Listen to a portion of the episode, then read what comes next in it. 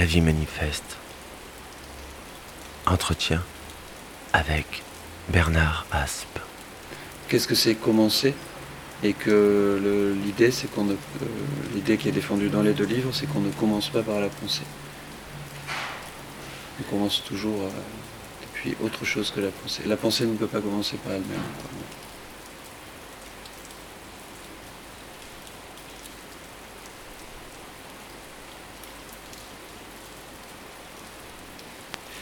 Pense d'ailleurs que, comment dire,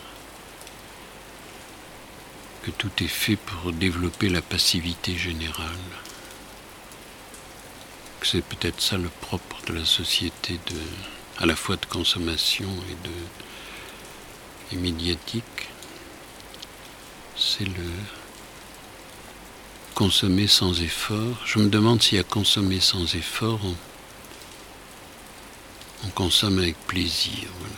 Parce qu'il me semble que toute, euh, dans toute l'histoire de la culture, justement, mais c'est vrai aussi dans l'histoire de toutes les relations humaines, il faut quand même faire un effort vers l'autre pour partager quelque chose avec lui, comme il faut faire un effort pour lire, un effort pour aller voir un spectacle, un effort pour aimer aussi, après tout.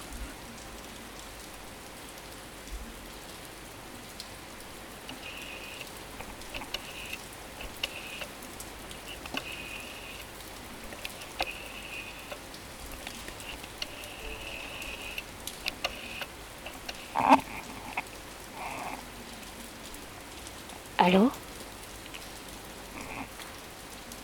Dans notre aujourd'hui, le temps est désaccordé.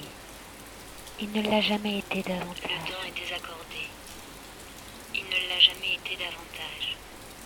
Ce qui aurait, dû, avoir lieu, ce qu'a nous fait Marx et les révolutionnaires, n'a pas, eu lieu.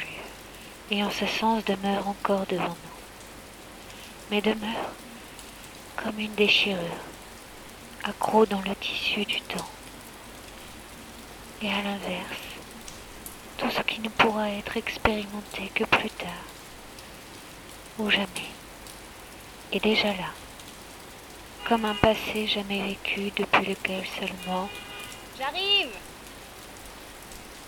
Comme un passé jamais vécu depuis lequel seulement les vocables anachroniques du communisme et de la révolution recommencent d'avoir un sens.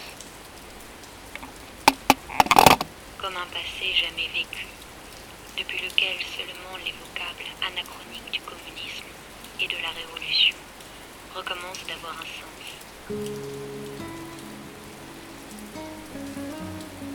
La faillite des dérives qui ne doit pas être prise pour la faillite de la révolution? J'ai envie de répondre évidemment oui. Mais toute cette accumulation de faits pendant euh, plus d'un demi-siècle, évidemment, me laisse euh, perplexe. Parce que je sais bien que c'est pas la faillite de la Révolution, mais ça jette un tel discrédit sur la Révolution que, que, la, que cette pensée a du mal à s'en relever. Quoi. Reste la révolte oui, mais la révolte est impuissante.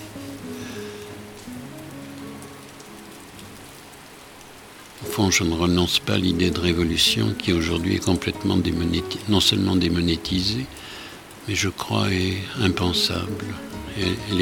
Elle, a été rendue impensable probablement par la manière dont l'information circule dans notre époque à travers la, médiatisation générale.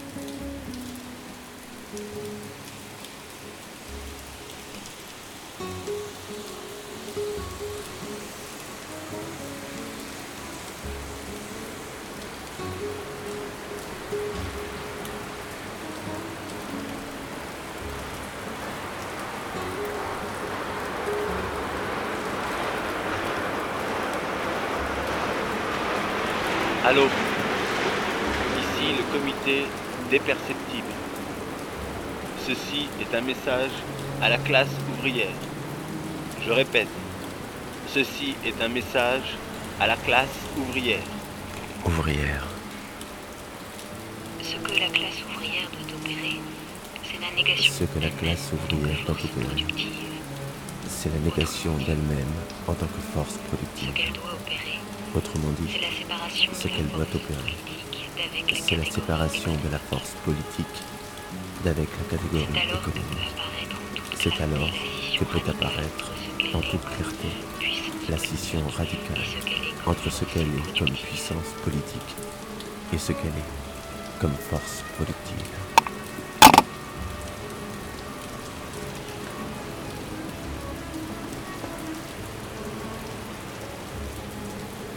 Entretien avec Bernard Aspe à propos de deux ouvrages. L'instant d'après, projectile pour une politique à l'état naissant, aux éditions La Fabrique. Les mots et les actes, édition Nous.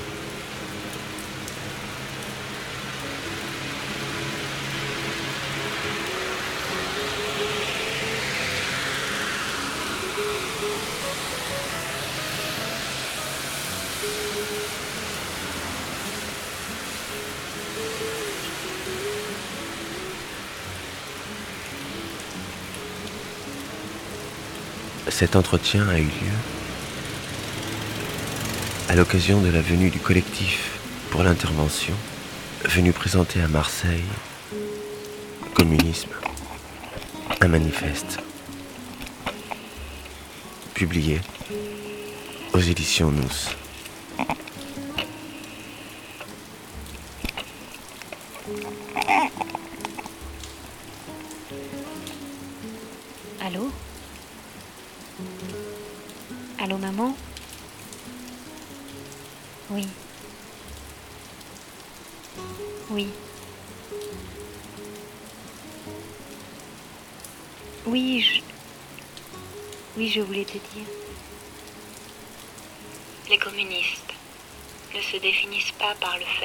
Défendre la communauté en tant que telle, mais par le fait de distinguer le commun et le social, et de poser entre eux une radicale irréconciliation. Démanteler le social, c'est défaire les catégories de la représentation, les médiations qui les articulent, et utilement ruiner la présupposition d'un quelconque fondement. Le communisme ne peut être appuyé sur rien d'autre que sur l'anarchie, sur le sans-fond des discours. Tout commencement procède seulement de l'effectivité des gestes partagés.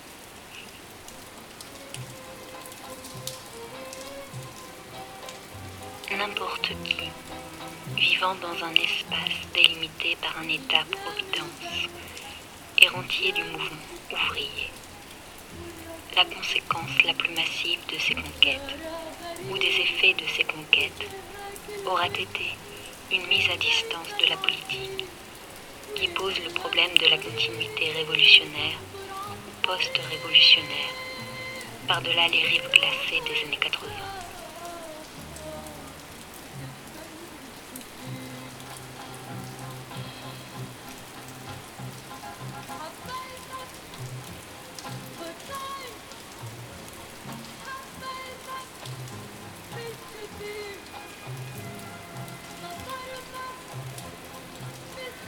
Nous pouvons choisir de nous tenir aux côtés de ce qui, de ce monde, est en train de passer.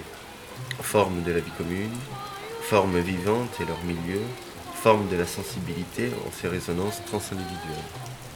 Nombre d'entre elles ne sont plus compatibles avec l'évolution de l'espace capitaliste planétarisé.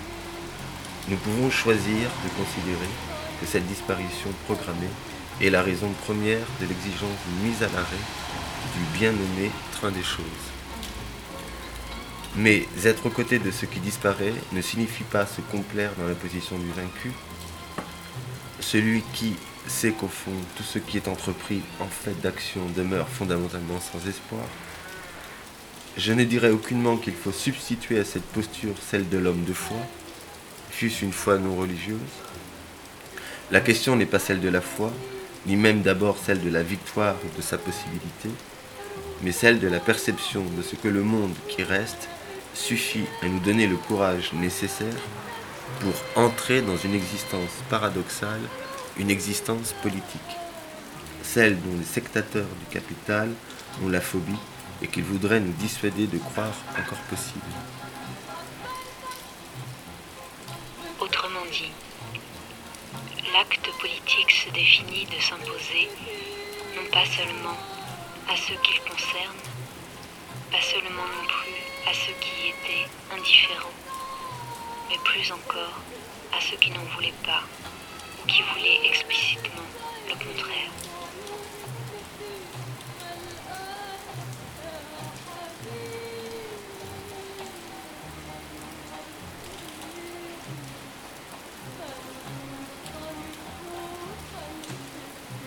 La vie manifeste.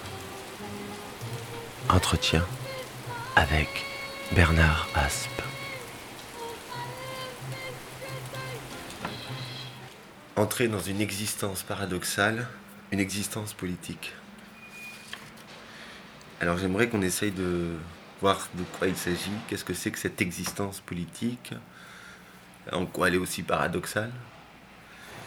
Et euh, peut-être pour euh, euh, commencer et partir de, de la situation de notre époque, euh, euh, tu écris, notre contemporanéité n'est pas fondamentalement nihiliste, elle est sceptique. Et partir de là pour poser de comment on entre dans une existence politique à partir d'un scepticisme. Alors c'est drôle parce que je sais pas, je vais faire un petit détour, mais euh, je me disais justement euh, avant l'entretien que j'essayais de me demander ce que ça pouvait être un dialogue. Et, je pensais à la. Euh, à l'impression que j'ai souvent à la suite de le. Parce que là, on a passé plusieurs jours de réunions autour de, discussions autour de notre livre. je, me disais que le dialogue, euh, la discussion, elle était, euh, c'était souvent une, euh, une sorte de pharmacone au sens où le dit Derrida, ou le souligne Derrida sur la double valeur du mot, qui est à la fois donc médicament, poison, médicament et poison, donc il peut l'être l'un ou l'autre suivant l'usage qui en est fait.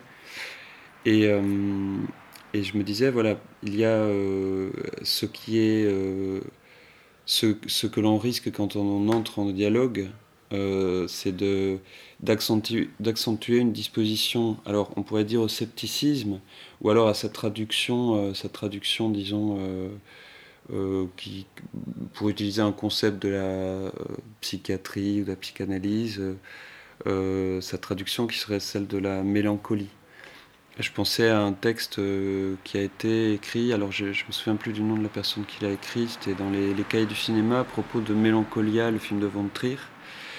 Et cette personne définissait la mélancolie comme cette euh, perception dans laquelle euh, le sujet mélancolique voit ce qui brille à travers ce qui existe. Il voit quelque chose qui brille, il voit ce qui brille, il voit qu'il y a quelque chose qui brille à travers le, cours des choses et à travers l'existence quotidienne et ses aplatissements. Euh, bon. Il voit que quelque chose brille, mais euh, il, sait que ça ne pourra jamais être atteint. Ça, c'est la disposition mélancolique. Ça ne pourra jamais être atteint, c'est toujours déjà irrémédiablement perdu. Donc ça, c'est la mélancolie. Et depuis cette perception, on est amené à, à, à l'aquabon, à quoi bon euh, dire, faire, faire quoi que ce soit, et à quoi bon dire quoi que ce soit, parce que d'une certaine manière, tout a déjà été joué, et tout ne fera que reconduire à la perte de ce dont on sait pourtant que ça existe, ou que ça a existé, mais qui, qui est euh, radicalement inaccessible. Alors on pourrait dire que l'époque est mélancolique, en, en étant hein, au-delà de, du strict... Euh, contenu euh, nosographique, disons, de la, de la mélancolie, euh, son, strict contenu psychiatrique, bon, euh, qu'à l'époque est assez mélancolique, c'est-à-dire assez voué à, à l'aqua bon. À quoi bon dire quelque chose qui, de toute façon, va être réfuté, qui de toute façon est insuffisant, qui de toute façon n'est pas en capacité de,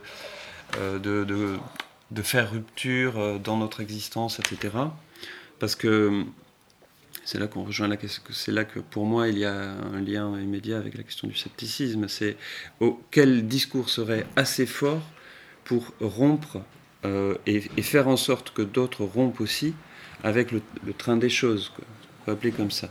Si ce n'est euh, euh, à s'abuser, enfin si ce n'est oui à s'abuser de, de ce que peuvent être les discours.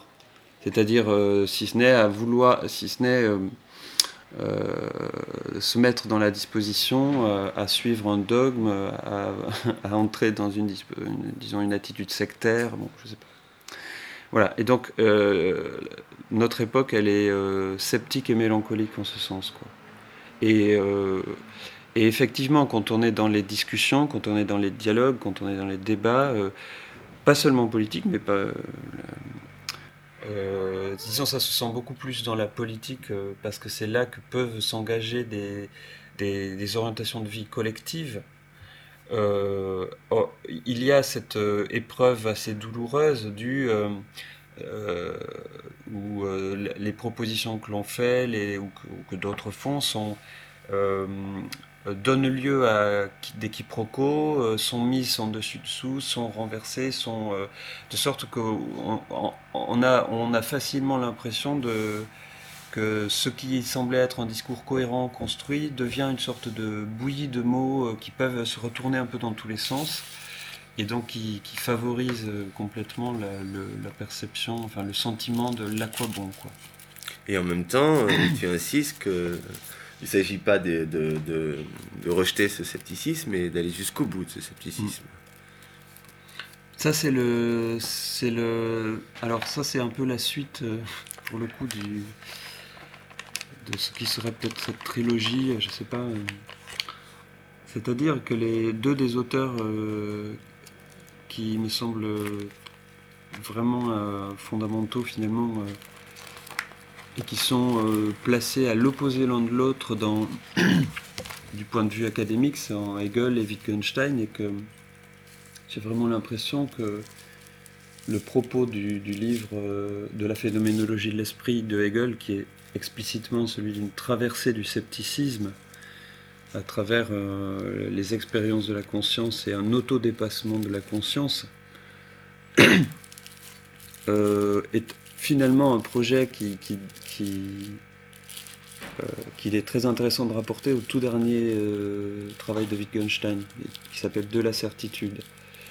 Euh, sachant que, bon, alors c'est, c'est, aussi la lecture de Stanley Cavell qui accentue sans doute cette dimension, mais que le travail de Wittgenstein peut être vu justement comme une, une traversée du scepticisme en tant qu'elle ne nous fait pas rejoindre en tant que cette traversée aboutit bien quelque part, sans nous faire rejoindre une posture dogmatique, ce qui était exactement le propos de Hegel.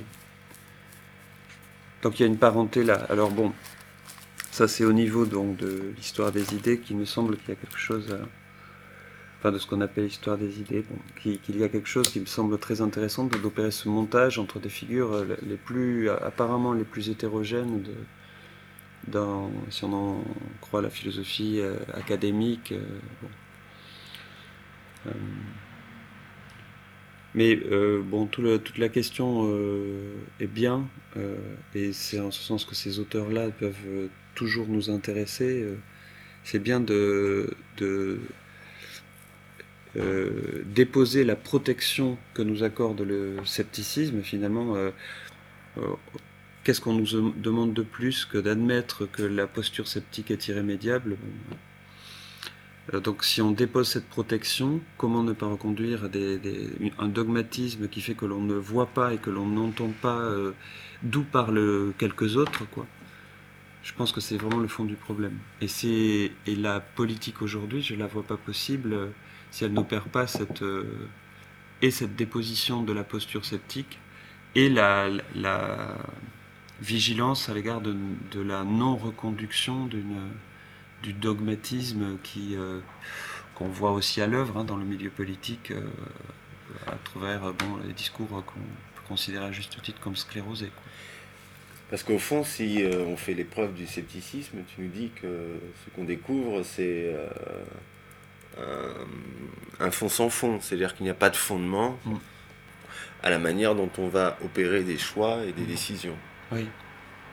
Toute, euh, ça c'est sûr que toute décision est infondée. Ça c'est, je pense, c'est très clair dans les, remarques de Wittgenstein euh, qui sont un peu annexes. Bon, c'est très clair en tout cas pour. Euh, dans le livre, je me réfère à un passage de Zizek qui reprend Schelling sur ce point-là, sur l'idée qu'une décision, une décision qui engage vraiment l'existence est jamais quelque chose qui peut, disons, revenir clairement à la conscience. C'est toujours quelque chose qui se joue à un endroit de nous-mêmes auquel on n'a pas un accès et sur lequel on n'a pas de, prise directe ou de maîtrise. Quoi.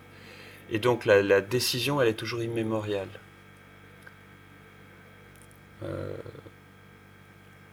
Donc voilà, ça c'est un aspect. Euh,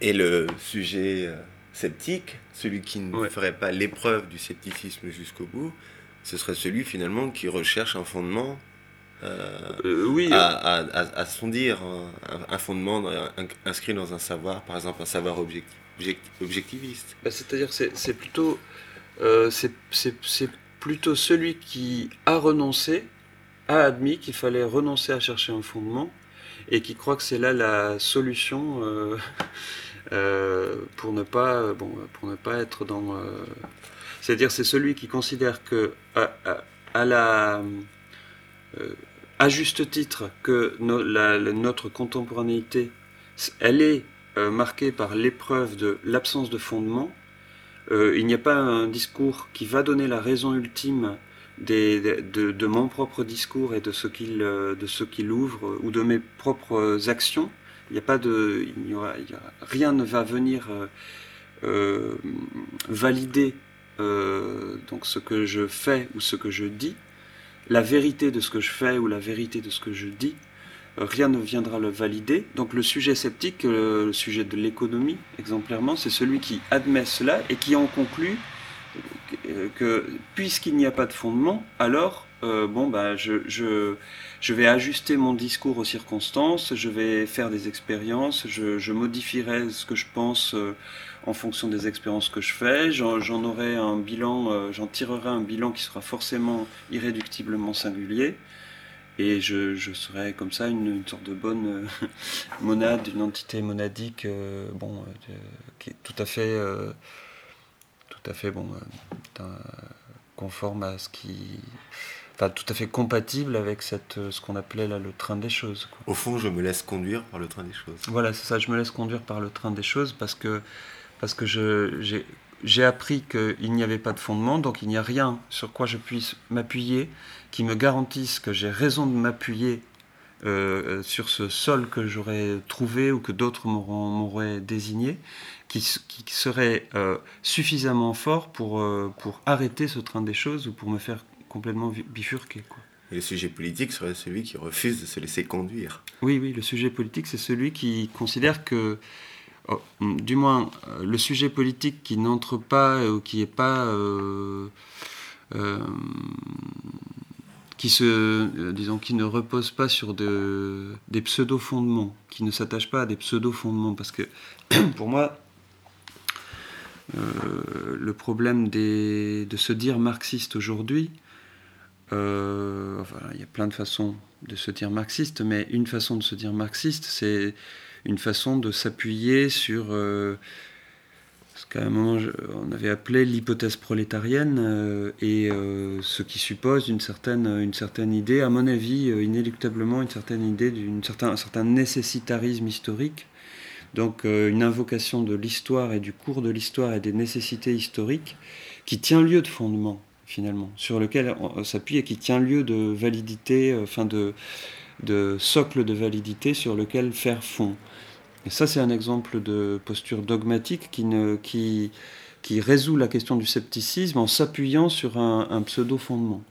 Donc, euh, moi, la disposition dans laquelle je, pense que sont les sujets politiques aujourd'hui, c'est que justement, ils sont à même de voir qu'ils n'ont pas de fondement sur lesquels ils peuvent prendre appui, qui viendrait garantir ultimement la, vérité de leur euh, position, mais que cela euh, ne fait pas objection à la nécessité de la rupture, à la nécessité euh, de choix existentiels tout à fait radicaux.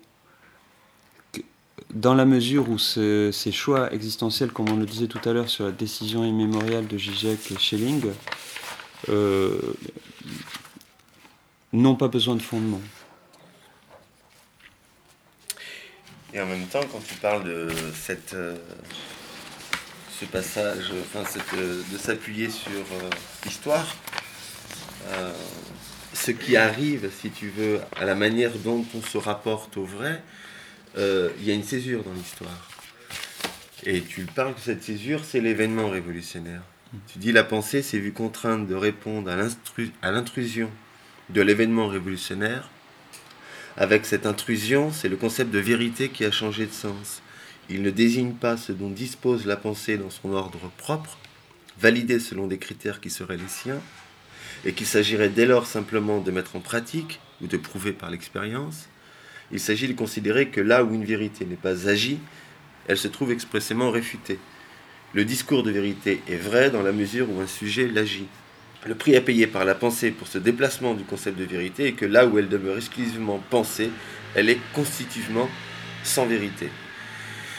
Donc cette manière d'articuler, si tu veux le, dire vrai, il est bien lié à quelque chose qui s'appelle l'événement révolutionnaire. D'ailleurs, euh, à plusieurs reprises, il dit que cet événement révolutionnaire, il a été, disons, interrompu, mais qu'il est toujours, euh, qu'il est bloqué d'une certaine manière, et qu'il est à, à relancer. Quoi. c'est ça. Parce que là, là, dans ce passage-là, euh, la question est de savoir de quoi on est contemporain, en fait. Et, l'idée, euh, bon, que je prétends pas du tout originale, est rien d'original, euh, c'est que on est contemporain justement de Hegel, en tant que de Hegel et de, de la Révolution française, de, et de ce qui se passe dans le rapport entre l'événement révolutionnaire et la pensée à ce moment-là, de ce qui s'y joue et qu'on est, on est contemporain, ça ne veut pas dire qu'il ne s'est rien passé depuis, il s'est passé beaucoup de choses depuis, mais on n'est pas dans un processus historique qui cumulerait euh, des euh, qui disons euh, procéderait par de façon cumulative et qui mènerait, qui développerait une sorte de nécessité, comme justement a essayé de le réfléchir Hegel avec sa, disons, sa, son concept de l'esprit. Bon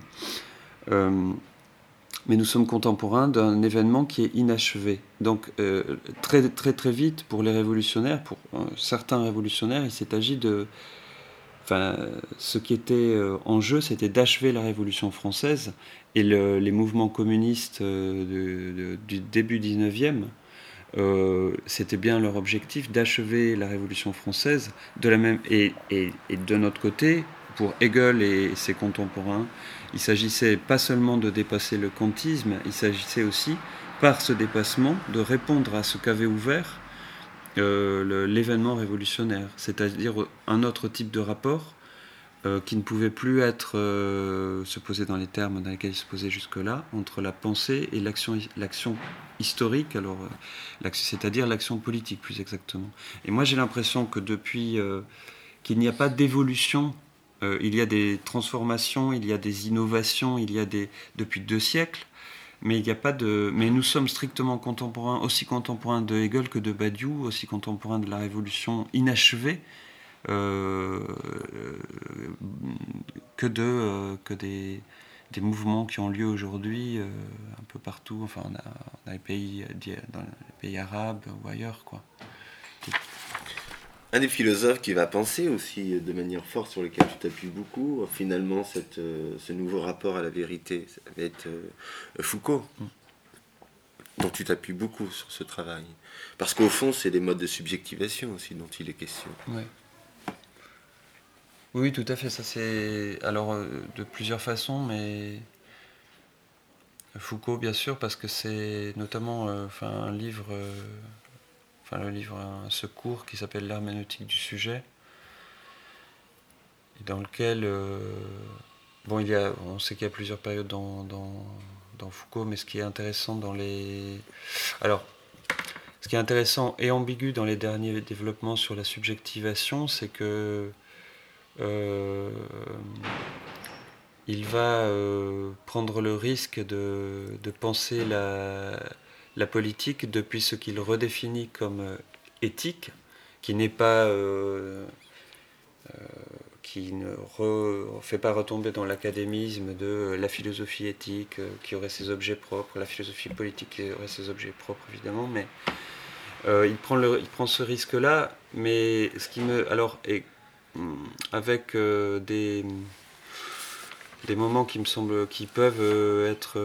sembler plus, peuvent sembler plus ou moins égarants, mais il y a des. En tout cas, ce, passage dans. de l'herméneutique du sujet qui, qui, est vraiment très marquant très important pour moi en tout cas, c'est tout le développement où il est question de la teneur de spiritualité de la subjectivation politique. Et euh, spiritualité étant entendue comme euh, le fait que justement un discours de vérité transforme l'être même du sujet. Et que par conséquent un discours de vérité politique euh, se reconnaît à ceci, enfin, en tout cas n'est rien sans s'il n'est pas transformation du mode d'être du sujet qui va le porter. Et il dit, bon, ben le, la façon dont le, mouvement euh, révolutionnaire a pensé, disons, à fermer la question du, sujet politique ou de la subjectivation politique en y répondant par la figure du parti, ça, c'est ce qui a fini, enfin, ce qui a assez rapidement finalement évacué la, question de la spiritualité politique, de la, teneur, euh, euh, de, la teneur en spiritualité de la subjectivation politique. Et c'est pour ça aussi que le mot éthique, l'élément éthique, est aussi quelque chose qui a été, enfin, qui est complètement absent, euh, disons, dans toute la littérature révolutionnaire. Oui, ou alors, ou alors présent sur un mode euh, sur un mode qui est. Euh, comment dire euh, qui est, qui, est, réifiant, parce que tu vois, je pense justement au concept de réification, concept d'aliénation, réification, qui sont des concepts que, par lesquels finalement les, euh, les, intellectuels marxistes euh, ont, essayé, en développant notamment toute la dimension, toute la critique du fétichisme de la marchandise, etc., ont essayé de, de, euh, penser le rôle qu'avaient les, ce que Foucault appelle de, son côté les, l'enjeu qui est celui des conduites de vie, des manières de conduire la vie. Mais disons que dans le, dans le cas de Lukács, dans le cas de d'auteurs comme ça, il me semble, bon, c'est une critique qui, a été, qui leur a été beaucoup faite, hein, mais euh, je pense à juste titre que, que leur conception de la subjectivité est relativement euh, pauvre parce que, euh, disons, elle, elle, elle procède d'une dichotomie entre la fausse conscience et puis donc qui serait disons, obscurci par l'idéologie ou par le spectacle, pour la version euh, plus euh, française situationniste des années 60, 50-60. Bon, et, et euh, à quoi s'opposerait la, restitution d'une sorte de pleine conscience, bon, de, avec toujours ce schéma un peu, un peu excessivement spéculatif euh, où il s'agirait euh, de passer de l'en-soi ou pour soi et on a toujours une variation, des variations autour de cette figure-là finalement. Donc euh, je pense que le mouvement, enfin les intellectuels marxistes, les intellectuels révolutionnaires ont essayé de saisir cette, cette, question, mais sur un mode purement négatif, dans le registre de l'aliénation, dans le registre de l'idéologie, dans, le, dans, travers tous ces discours-là s'agissait aussi de euh, finalement ne pas éprouver euh, euh, la séparation entre le, dire et, le faire, par exemple, et de recoller, quoi. C'est-à-dire aussi de, bon, comme toute la critique de, Guy Debord, c'est-à-dire d'une critique violente à l'égard de, la, séparation, de, l'être à côté de soi. et qu'il s'agissait de retrouver une transparence à soi Mm. pleine et entière. Quoi. Et Mm. donc, ce faisant, effectivement, en évacuant du coup euh, Mm. le fait qu'il y a un écart, qu'il y a une, une séparation, mais qu'il faut tenir en fait euh, aussi cette, cette séparation. Il faut tenir l'inséparé dans le séparé. C'est ça, oui. Pour moi, c'est vraiment tout à fait ça. C'est-à-dire. euh, euh, c'est une conception relativement. euh, c'est une conception de- du sujet où, euh, où le sujet est voué à sa propre restauration. Donc on reste dans une, on reste dans une logique hegelienne, on reste dans une pensée spéculative hegelienne qui était, qui est en fait matricielle pour énormément de discours. Euh, révolutionnaires, euh, même ceux qui croient s'être éloignés de Hegel plus ou moins. Et que le problème, c'est que euh, d'une part, il n'y aura pas, il n'y a, pas à viser la restauration d'une transparence à soi, dans la mesure où, le, sujet, alors c'est l'élément euh, irréductible de la psychanalyse. Peut-être on en reparlera de la psychanalyse, de, ce que ça, de, son ambiguïté aussi, quoi. Mais de- il- la transparence à soi ne, peut pas être euh, une visée du sujet. Être un sujet, euh, c'est être euh, euh, en rapport avec, euh, euh, quelque chose qui est de l'ordre de, l'abîme dont on parlait, enfin qu'on évoquait tout à l'heure lorsqu'on parlait de décision immémoriale. On ne sait pas euh, où se prend la décision. Euh, quelque part dans un sujet, mais dans un, un qui n'est pas celui d'une intériorité qui pourrait, sur laquelle on pourrait braquer un projecteur et qui pourrait revenir à la lumière. Bon. Euh, D'une part, il y a ça, et d'autre part, il y a ce, bon, ce que tu, dis sur le fait que c'est corrélé, hein, euh, qu'il y a un saut irréductible. Alors là, c'est l'objection que Kierkegaard fait dès le départ à Hegel, un saut irréductible de la pensée à l'existence et qu'il y a effectivement séparation entre la pensée et l'existence, et que le saut, euh, c'est ce qui permet de concevoir qu'il peut y avoir de l'inséparé qui tient ensemble les éléments qui sont séparés, mais euh, qui ne dispense pas de faire et de, faire, euh, euh, de refaire incessamment, d'avoir à refaire incessamment l'épreuve de ce saut.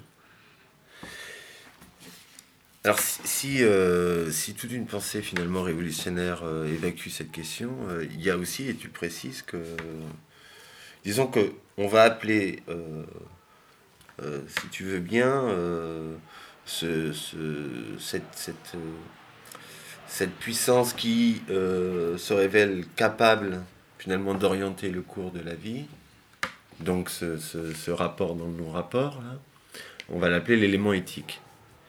Et euh, si donc toute une pensée comme ça révolutionnaire euh, l'évacue, parce qu'elle cherche à, réconcilier, euh, le capitalisme, lui, court-circuite et intervient à l'intérieur de ce rapport dans le non-rapport. Il nous faut comprendre ceci quant au capitalisme, quant à ce qui lui importe, sa volonté de localiser la manière dont le dire peut conduire à l'existence.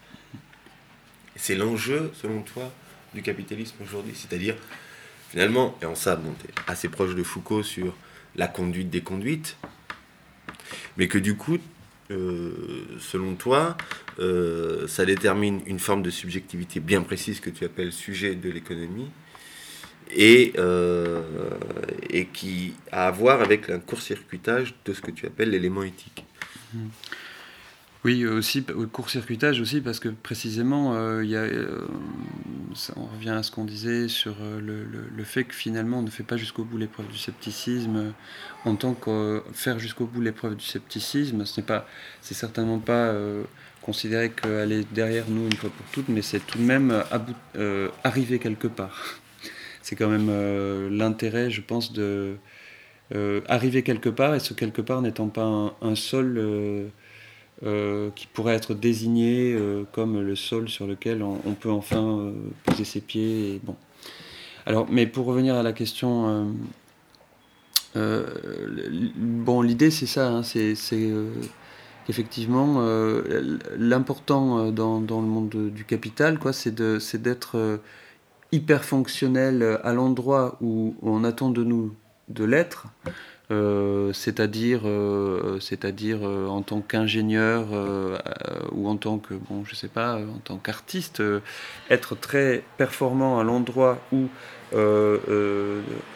euh, on attend de nous de l'être, donc euh, c'est avec un ajustement très local entre ce qui est prescrit euh, de ce qu'on doit faire, de ce qu'on attend de nous et ce qui et ce qu'on va être capable de porter. Et pour tout le reste, on peut prendre les, à peu près à ce qu'on veut en termes de vêtements discursifs et de vêtements éthiques. de, avec une sorte de, comment on peut dire, de, libre service à l'endroit de euh, quels, sont les discours, les expériences spirituelles qui peuvent être, euh, qui peuvent être rencontrées, qui peuvent être euh, comme ça un peu accumulées, qui peuvent être tentées puis abandonnées, bon, sans que ça prête à conséquence, disons. L'important c'est que, que ça ne mette pas en danger la fonctionnalité qui, fait le qui structure euh, la vie et l'adaptation à la vie euh, sous le capital, disons. Quoi. Là, je, c'est très simplificateur, mais c'est la figure du sujet de l'économie, qui est euh, hyper fonctionnelle et raisonnablement sceptique sur tout ce qui n'est pas, ne concerne pas cette fonctionnalité. Quoi. Raisonnablement sceptique au sens où il peut être passionné par le, yoga et passionné par, par les tableaux, euh, l'expressionnisme américain, où il peut être passionné par le cinéma de Godard, etc.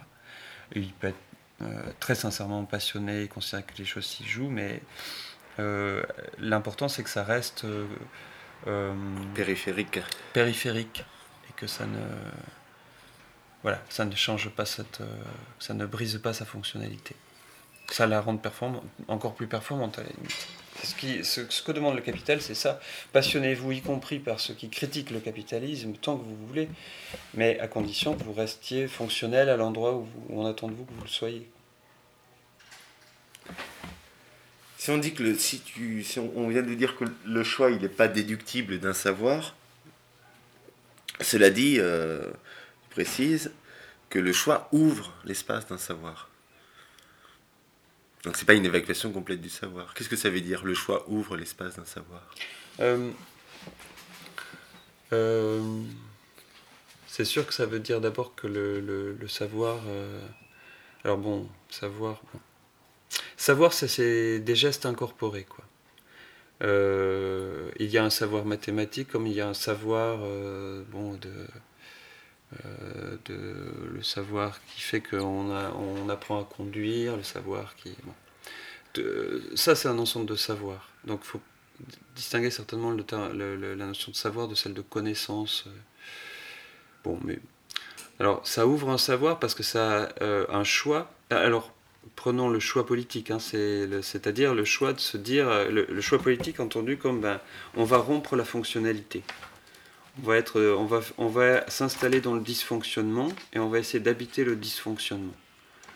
Euh, encore une fois, je simplifie à outrance parce que habiter le dysfonctionnement, euh, ça ne veut pas dire que ne sont des sujets politiques que ceux qui euh, ont renoncé à toute fonctionnalité, parce qu'il y a des, bon, des, arrangements multiples avec le, monde du capital qui, sont nécessaires pour pouvoir y survivre. Et voilà, c'est pas donc c'est pas des critères comme ça moraux, je sais pas comment dire. Hein,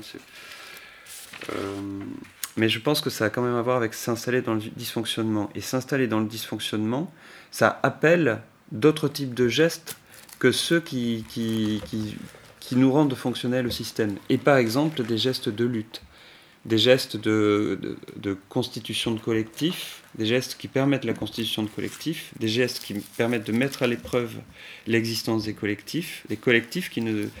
des collectifs politiques, là j'ai vraiment en tête l'idée des collectifs politiques, des gestes donc des gestes de lutte, des gestes de constitution de collectif et des gestes de, euh, qui, permettent aussi la, éventuellement l'autonomie de ces collectifs. Voilà.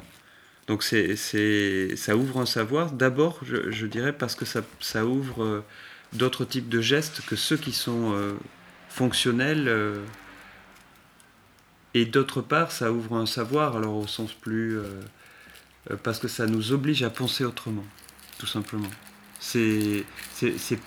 Euh, on ne sait pas de. alors, comme on disait tout à l'heure, on ne sait pas d'où procède un choix, une décision euh, qui, réoriente complètement l'existence, quoi, mais qui se prend pas d'un coup, qui peut être très très euh, bon diffuse dans le temps, etc. Mais en tout cas, elle ne, elle ne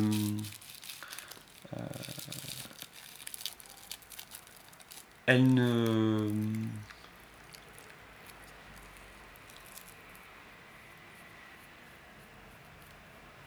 Oui, elle n'est pas déductible, comme tu le disais, elle n'est pas déductible d'une, d'une, connaissance, je dirais.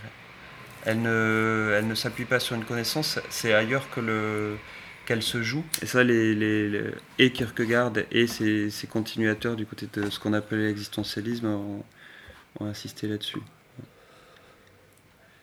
Et il faut rendre habitable ce, choix. Hmm. C'est ça, mais le, savoir, c'est justement euh, rendre habitable ce choix. Précisément parce que euh, le choix, c'est la rupture. Euh, c'est une prise de parti. C'est une prise de parti, et donc on ne, rien ne nous garantit que cette prise de parti va ouvrir un espace habitable. Et pour l'habiter, c'est là qu'il y a le, dans le livre, dans les les actes, sur le, rapport entre action et pensée, ça se dit à cet endroit, action et pensée, euh, en, pensant à Arendt, euh, qui elle-même s'appuie sur René Char et sur euh, la nécessité de penser ce qui est arrivé avec la résistance, avec les actes de résistance pendant la période de la Seconde Guerre mondiale.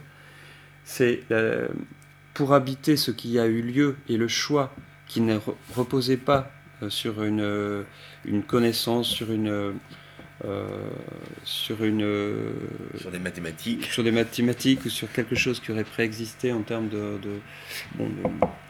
d'opérateurs comme ça intellectuels qui l'aurait qui aurait donné une assise tout à fait pour autant il est pas il, il, ne peut pas il, pour être euh, habité, y compris lorsqu'il, euh, disons, lorsqu'il s'est pleinement effectué, comme dans euh, la, résistance dont qu'évoque Arendt à travers René Char, pleinement effectué au, sens où c'est une histoire qui a eu lieu, là pour le coup. et ben pour le pour l'habiter, il ne suffit pas de l'avoir vécu, il faut aussi en penser quelque chose. Donc la pensée, elle a sa, position à l'égard du, choix, euh, elle, est, elle, est toujours, elle est constitutivement seconde, même si là encore, je, c'est très simplificateur parce que c'est bien des éléments de pensée, c'est bien aussi une, des opérations qui ont lieu en nous, de montage entre divers éléments que l'on trouve, que l'on prend ça et là dans des pensées et dans des rencontres. Et c'est cet étrange mélange, euh, montage sur lequel on n'a pas de prise, qui, c'est bien ça qui amène des décisions. Donc là, la pensée, elle vient pas seulement après coup. Mais disons que là, euh, ce qui est intéressant, c'est que euh, la pensée de, qui est en rapport direct avec les actes qui ont eu lieu, par exemple, pendant la résistance, mais c'est la même chose dans un groupe révolutionnaire, la pensée, c'est ce qui nous permet, la pensée y compris en termes d'analyse de, l'état actuel des choses, de l'état du monde, c'est ce qui nous permet d'habiter euh, les actes que l'on a portés.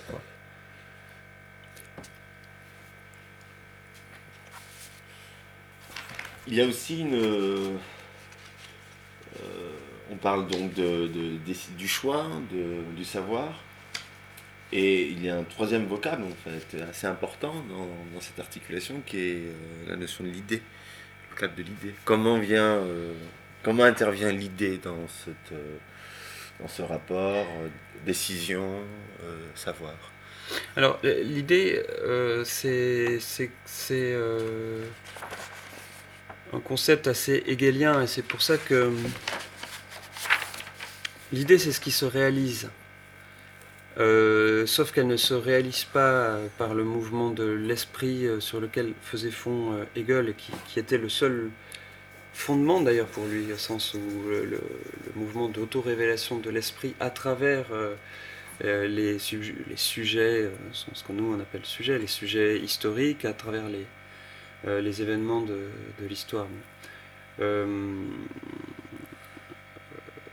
l'idée, c'est ce qui se réalise. Alors, si on ne l'entend pas de façon hegelienne, on l'entend donc, puisque là, tout se joue au départ, quoi.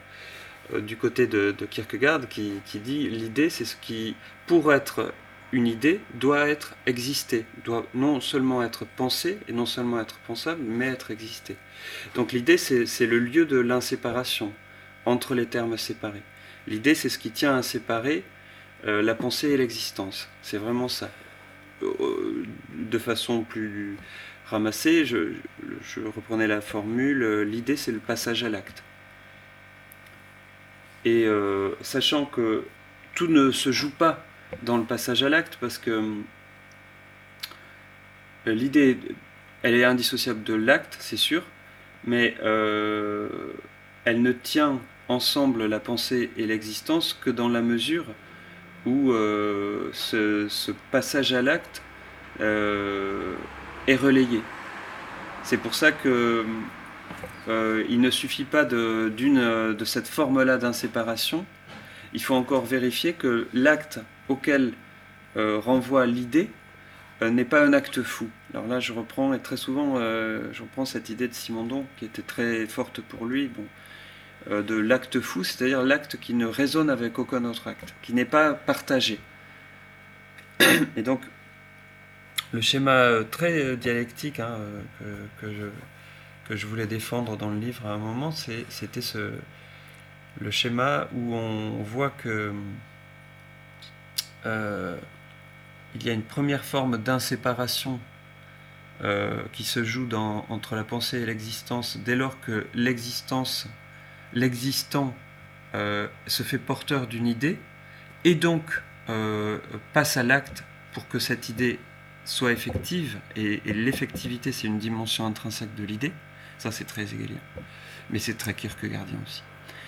Euh, mais encore faut-il, et là on n'est plus dans Kierkegaard, pour qui le rapport était le rapport du, de, de l'existant à l'idée euh, se, jouait tout entier dans le rapport à l'infini divin, euh, d'un point de vue qui n'est pas un point de vue euh, qui peut compter sur l'altérité divine. Ce qui va se jouer, c'est une nouvelle forme d'inséparation, c'est-à-dire tenir et reprendre l'inséparation de la pensée et de l'existence euh, à travers le partage de l'acte.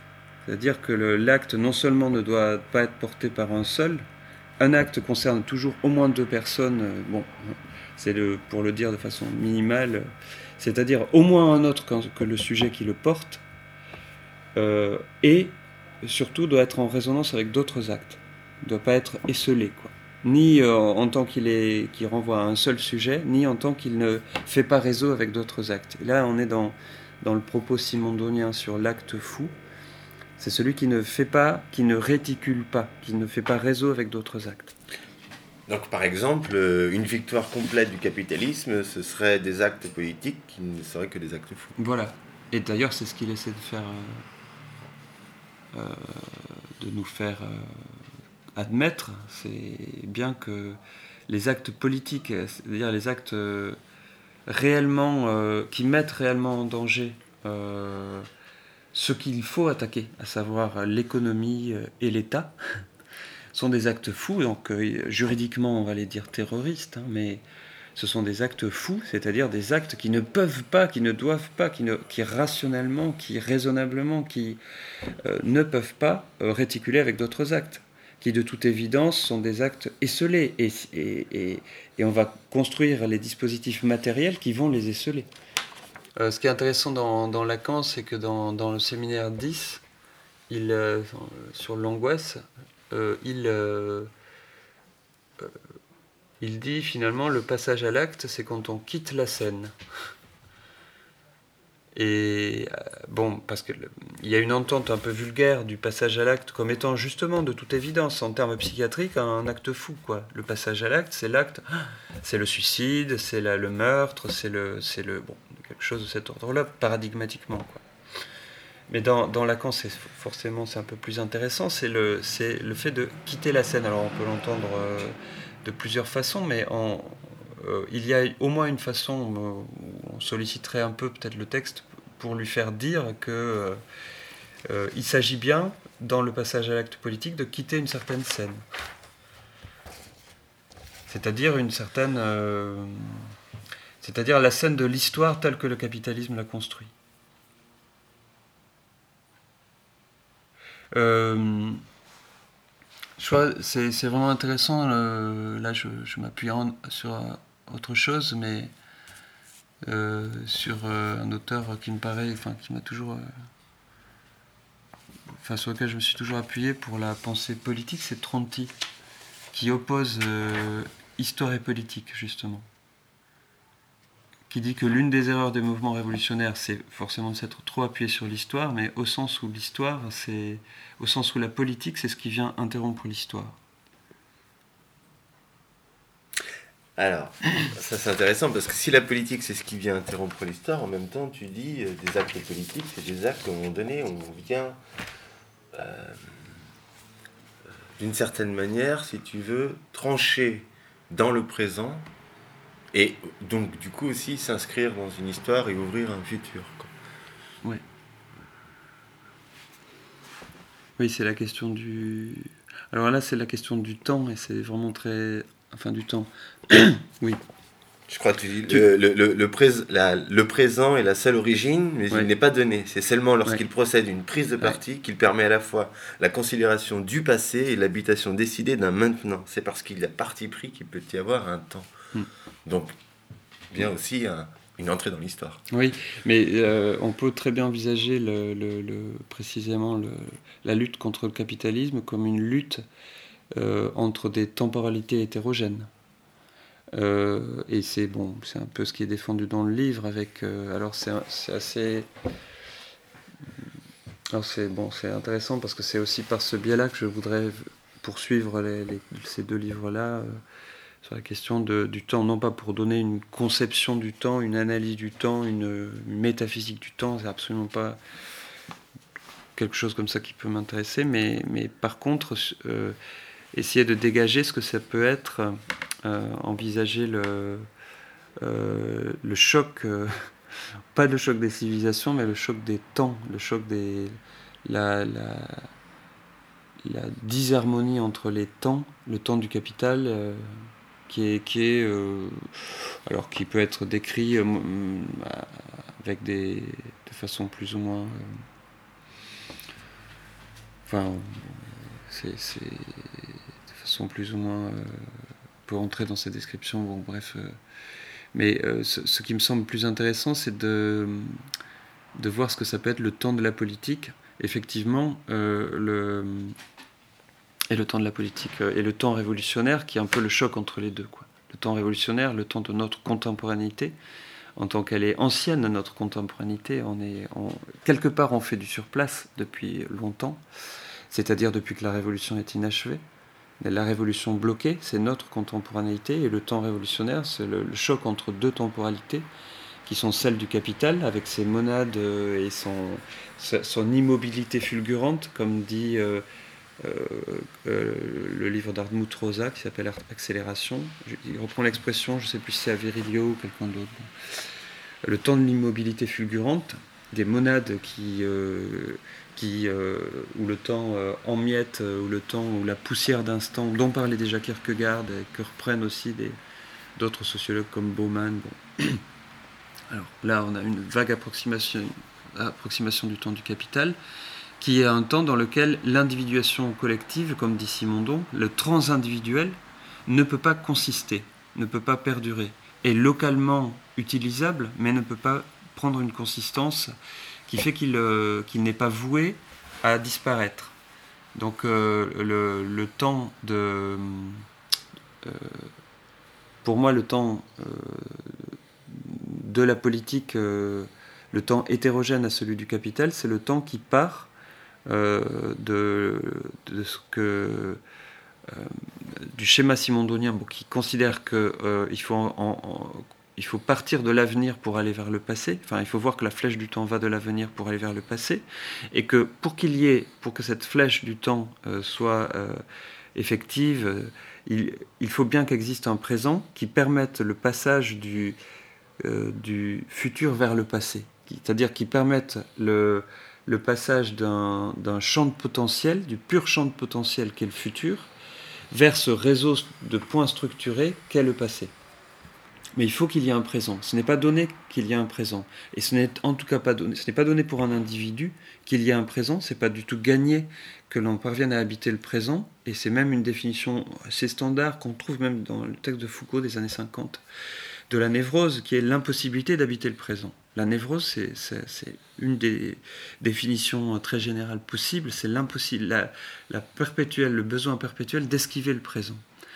Euh, donc ce n'est pas gagné à un niveau individuel, euh, donc psychique, non, que l'on puisse habiter le présent, et ça l'est encore moins euh, à un niveau collectif, au niveau de l'individuation collective et des jeux et de l'élément de transindividualité, donc de ce qui se joue entre les individus, qui peut prendre consistance, mais qui, dans, notre, dans le, monde du capital, est à la fois sollicité et perpétuellement défait.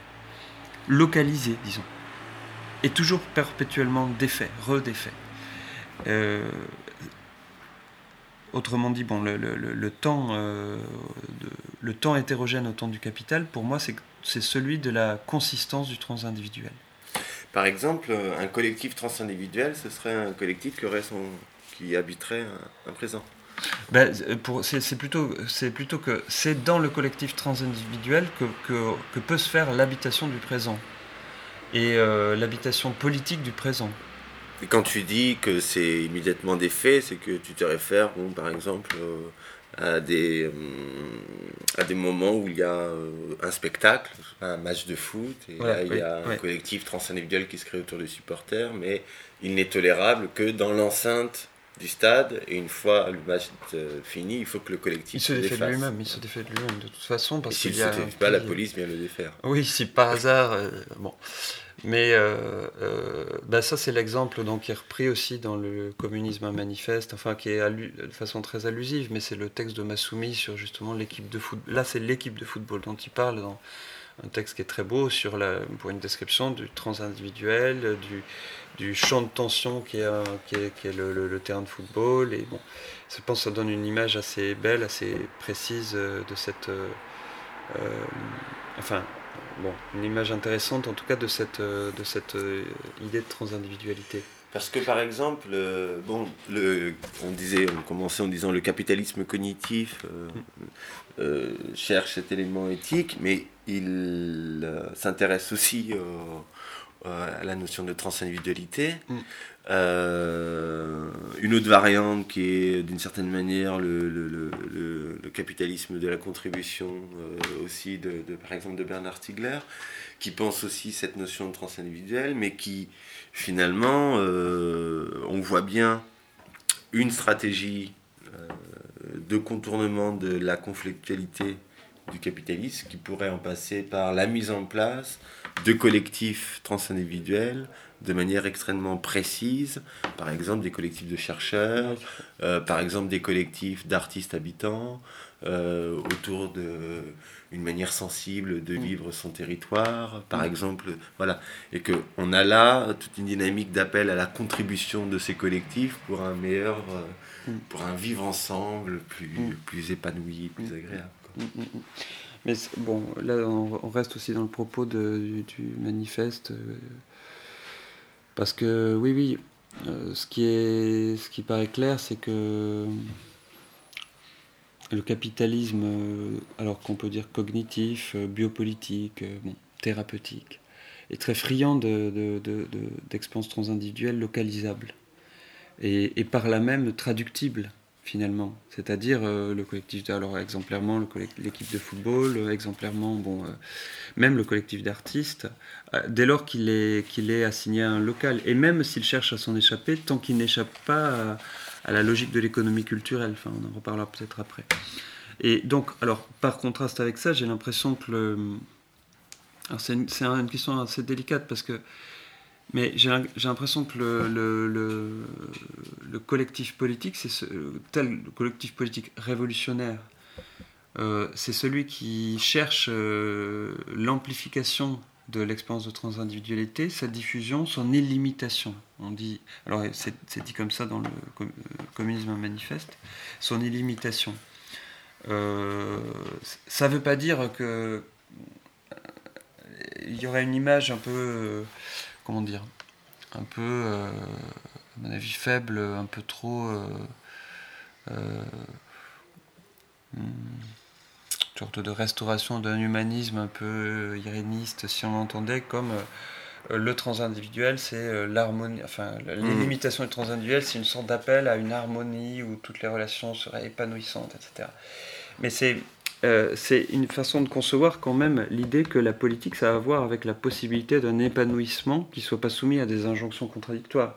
Alors que dans le temps du capital, il y a une sollicitation permanente du besoin et de l'appel à un épanouissement individuel et collectif, et en même temps, un type de temporalité, un type d'injonction qui, vient incessamment euh, euh, mutiler, ou, dans la plupart des cas, et avec forcément des exceptions, mais dans la plupart des cas, mutiler, contredire, empêcher cet épanouissement-là. Donc on reste dans cette naïveté de croire que il y a une possibilité de prendre au sérieux que la politique et le communisme comme visée politique, ça a à voir avec euh, euh, retrouver euh, la possibilité d'un épanouissement de l'individu individuel et collectif, disons. Mais pour autant, l'illimitation du transindividuel, ça veut dire, ça veut pas dire qu'il y a une espèce de contagion généralisée qui va prendre la, enfin tu vois, qui va s'étendre sur la planète entière. Ça veut dire que que les éléments euh, de transindividualité euh, doivent défaire leur, euh, leur, localisation et leur assignation. Quoi. Oui, donc illimitation, inassignable, mais aussi, et là je ne sais pas si c'est présent dans, dans, dans, le manifeste, inappropriable. Inappropriable, oui. Inappropriable, mais ce n'est inappropriable que parce que c'est ça ne se que parce que ça ne se localise pas. Oui, que parce que ça se délocalise et inappropriable parce que ça ne ça, ça une fois qu'il que le collectif transindividuel est en capacité de générer sa propre euh, opacité, sa propre euh, euh, disons bah, sa, propre manière de ne pas se laisser traduire dans les injonctions du, monde du capital et dans ses retombées marchandes.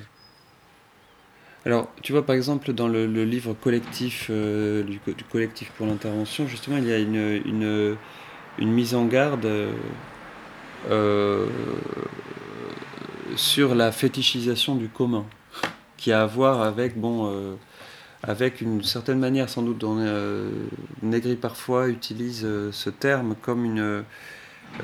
et bon, il n'est pas le seul, hein, mais c'est... alors voilà, c'est vraiment important parce que de se dire que communisme, c'est pas, c'est pas la valorisation du commun quel qu'il soit. Quoi. Et c'est pas du tout la valorisation du transindividuel où qu'il soit non plus. Euh, euh, c'est bien. Euh, il n'y a pas de, de toute façon, d'une façon générale, hein, aucun concept ne désigne en soi une positivité. Une positivité qui serait, voilà, ce qui serait, ah, ce qu'il faut désigner, ce, qui nous, dit, nous donne la clé de ce qu'il s'agit de toujours garder auprès de soi, de jamais perdre de vue, comme étant la chose pure qui ne doit pas voilà, qui ne doit pas, euh, enfin, qui doit être toujours euh, préservé, euh, voilà. Donc le, ni le commun en tant que tel, bon, ni le transindividuel ne sont, ne désignent une sorte de positivité qui, par elle-même, devrait exister. Il y a des collectifs transindividuels qui, qui sont tout à fait ennemis. Il y a des collectifs de chercheurs, par exemple, qui sont dans certains secteurs de, de la recherche, bon, de la recherche scientifique, technique, qui nous sont absolument ennemis. et pour autant, je ne doute pas qu'il y ait des, une dimension de transindividualité, d'inventivité, parce que la transindividualité est attachée à la capacité d'invention collective. bon, qui nous sont complètement ennemis, par exemple. Il n'y a pas de communisme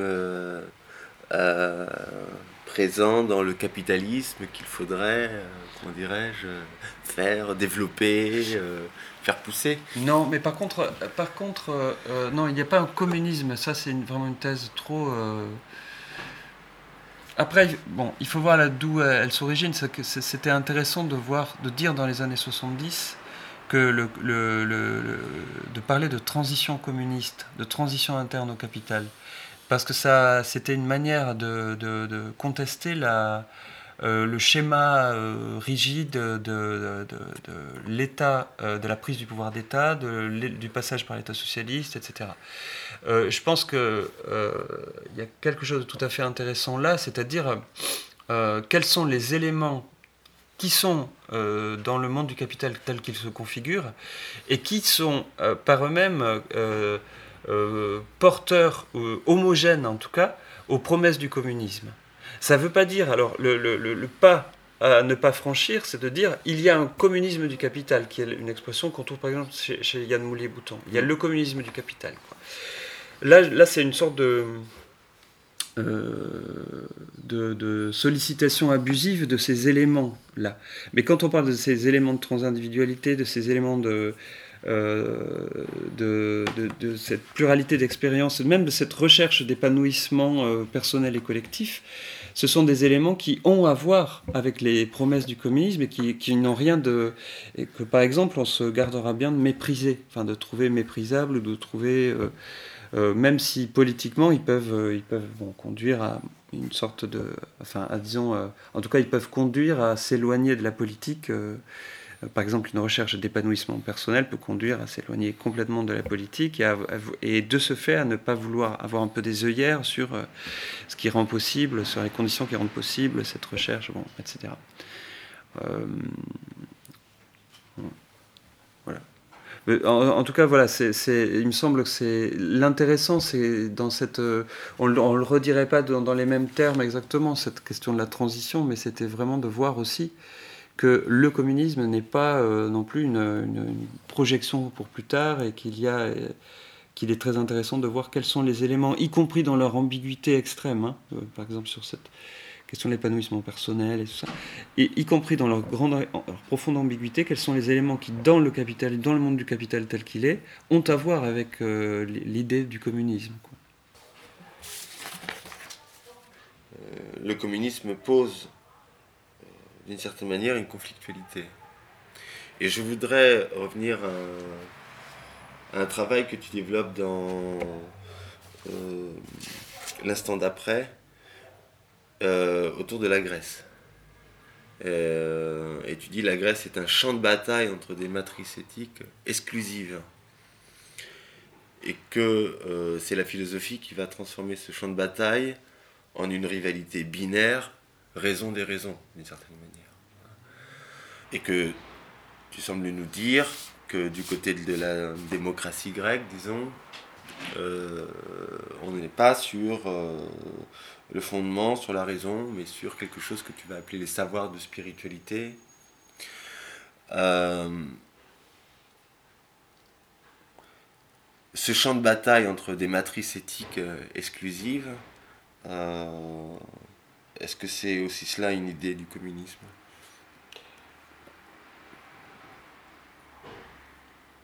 Alors, euh, bah, pour la Grèce, ça fait référence à tout ce qui est attribué comme invention euh, aux Grecs, à savoir la politique, effectivement, comme, envisagée comme démocratie, euh, au sens la philosophie aussi, qui est une sorte de, une des options, de, une des, un des éléments, hein, des, une des comment dire, des choix possibles, dans une des matrices éthiques possibles, mais l'histoire aussi, mais euh, bon. Donc est-ce que ça, ça peut donner le modèle euh, Ce qui est sûr, c'est que, alors je ne sais pas si ça répond tout à fait, mais sinon tu vas me dire, hein, on va revenir à ça, c'est euh, c'est que le communisme, mais alors là je m'appuie à nouveau sur le travail collectif hein, autour du, terme communisme, euh, c'est certainement pas euh, la, la, comment dire, la conception qu'on a du communisme, ça va pas vers un monde pacifié. Donc effectivement, il y aurait. Alors, tu vois, c'est peut-être que ça se joue ça se joue très certainement aussi au niveau des matrices éthiques et de leur diversité, de leur irréductible disparité, mais même au niveau des matrices politiques. C'est-à-dire qu'on n'envisage pas, euh, euh, si on est réticent à l'idée de... Mais d'autres gens ont dit ça euh, dans les discussions hier, donc je reprends ce qu'ils disaient eux, ou elles, c'était si... si on, est tout à fait réticent à l'idée de parler d'une société ou d'un monde communiste. Euh, c'est dans la mesure où, euh, où, ce qui, en tout cas notre, souci, euh, le souci que l'on a là, c'est de faire en, sorte que puissent coexister des matrices politiques qui seraient rassemblées certainement par une visée révolutionnaire, mais qui seraient irréductibles les unes aux autres, voire incompatibles entre elles, et qui donc seraient en conflit. Et donc, euh, euh, je pense que c'est tout à fait essentiel de distinguer deux formes de conflictualité. Il y a une conflictualité euh, qui est celle de, disons, de l'antagonisme, et qui est celle qui, par, lequel, laquelle se pose le rapport entre le rapport à un ennemi. Et il y a une conflictualité qui, qui, euh, qui est toujours au risque de reconduire la figure de l'ennemi, mais qui ne. Mais, mais qui cherche à conjurer cette reconduction, disons. Et euh, quand on parlait euh, d'assemblée révolutionnaire ou d'assemblée de lutte, si des, choses comme ça peuvent exister dans les temps qui viennent, comme on peut l'espérer, c'est dans la mesure où euh, où euh, ce qu'il faudrait réapprendre, c'est à voir comment des, visées révolutionnaires euh, qui ne portent pas du tout les mêmes, qui ne sont pas ancrées dans les mêmes matrices éthiques, justement, peuvent malgré tout composer conflictuellement, mais dans un espace conflictuel qui ne, qui ne, qui n'est pas celui de l'antagonisme, qui n'est pas celui du rapport à l'ennemi qui est plutôt celui du rapport à l'adversaire ou au rival, ou mais qui n'est les figures de l'adversaire, du rival, ne sont pas réductibles à, celles de l'ennemi. Bien sûr, ça peut toujours se redéfinir comme un rapport d'inimitié. Euh, c'est toujours ce, le, risque est toujours là. Est-ce qu'on peut dire que, par exemple, est-ce qu'on pourrait lire la formule suivante euh, la, Le mode de subjectivation du sujet économique est unique, alors qu'il existe plusieurs modes de subjectivation du sujet politique. Euh, de fait, il existe plusieurs modes de subjectivation du sujet politique, si on entend par là le sujet qui a pour souci de faire, euh, de reconstruire les conditions mêmes de la politique. C'est au sens où Rancière dit, hein, euh, la politique se bat pour les conditions mêmes de la politique. Elle se bat pas seulement pour euh, des choses qu'elle vise, elle se bat aussi pour installer les conditions mêmes de la politique. Qu'est-ce que, ça veut dire C'est les conditions mêmes de la politique? C'est-à-dire, euh, alors pour Rancière c'est très clair, c'est le, c'est faire en sorte qu'il y ait un espace dans lequel se vérifient les puissances de l'égalité. Et ces puissances de l'égalité, elles, peuvent euh, se travailler comme euh, à, partir de la diversité des positions politiques qui, euh, sont des positions hétérogènes, mais qui se rejoignent dans, des visées qui sont, qu'on va dire, révolutionnaires au sens où il, y a, un ennemi, il y a un front à, tenir face à cet ennemi qui, autant que possible, peut être identifié comme un ennemi commun. Mais pour qu'il y ait ce front, euh, je ne sais pas y a une très bonne désignation, mais euh, euh, cet espace, il faut qu'il y ait un, rapport dans lequel et ces positions définies et des positions qui le seraient moins et qui seraient portées de façon plus euh, moins structuré, etc., soit, soit audible à égalité et soit traité à égalité. Donc je pense que les, se soucier des conditions de la politique, c'est se soucier de, de la manière dont le, rapport égalitaire est le rapport sans lequel il ne peut pas y avoir du tout de politique. Et c'est aussi cela que fait disparaître notre, enfin, le, train des choses dont on parlait c'est-à-dire la, possibilité même d'une vérification en acte de l'égalité, laquelle est, renvoyée plutôt à une sorte d'horizon ou de valeur très très euh, très très abstraite et, certainement pas à quelque chose que l'on peut vérifier en, acte.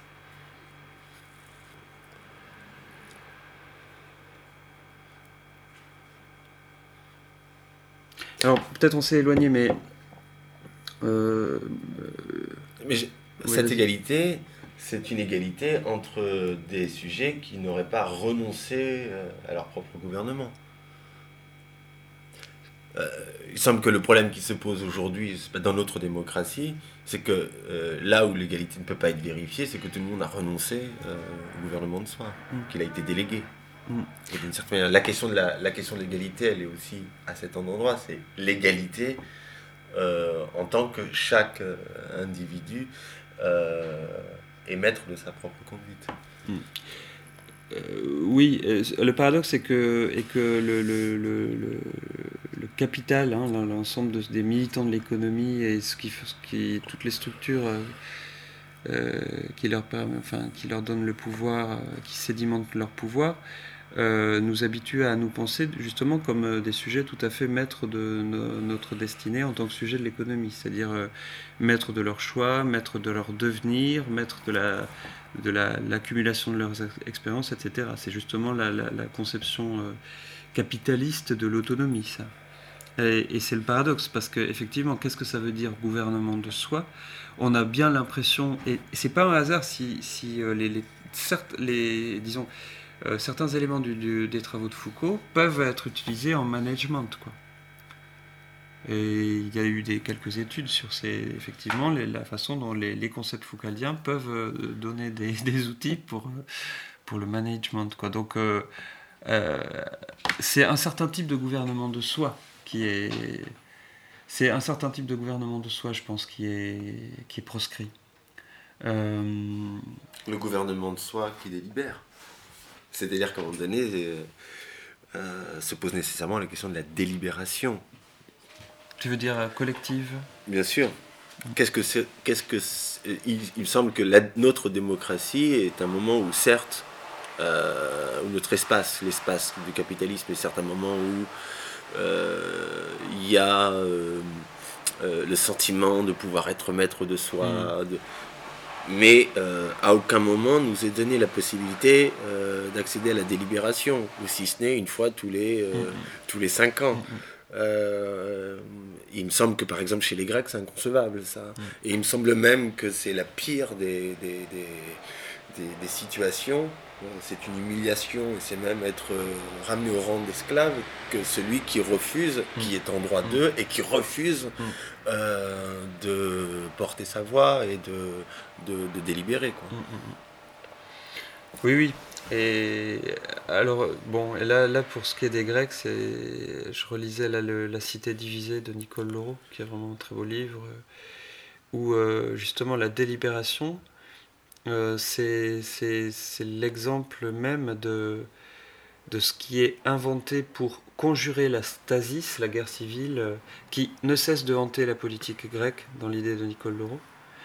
Euh, donc c'est vraiment l'outil qui à la fois convoque et conjure la guerre, la guerre civile, la guerre entre les partis.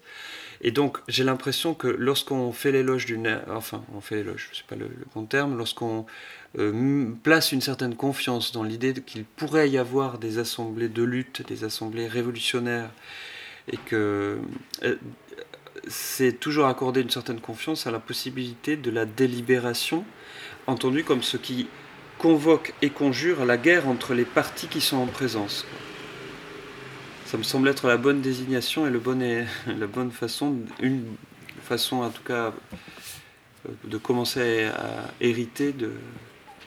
Avec euh, les, les, questions qui se posent, par exemple, sur les assemblées, comme les assemblées des indignés, ou à un moment donné pouvaient donc forcément y participer et participer à la délibération des collectifs transindividuels, disons, d'extrême droite.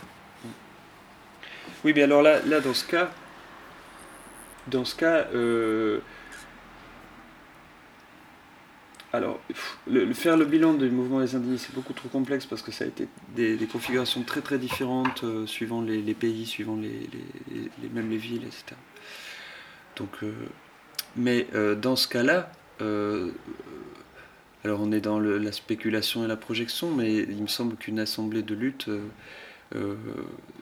doit, alors je, doit se donner sa une capacité à, identifier l'ennemi qui fait retour euh, en elle.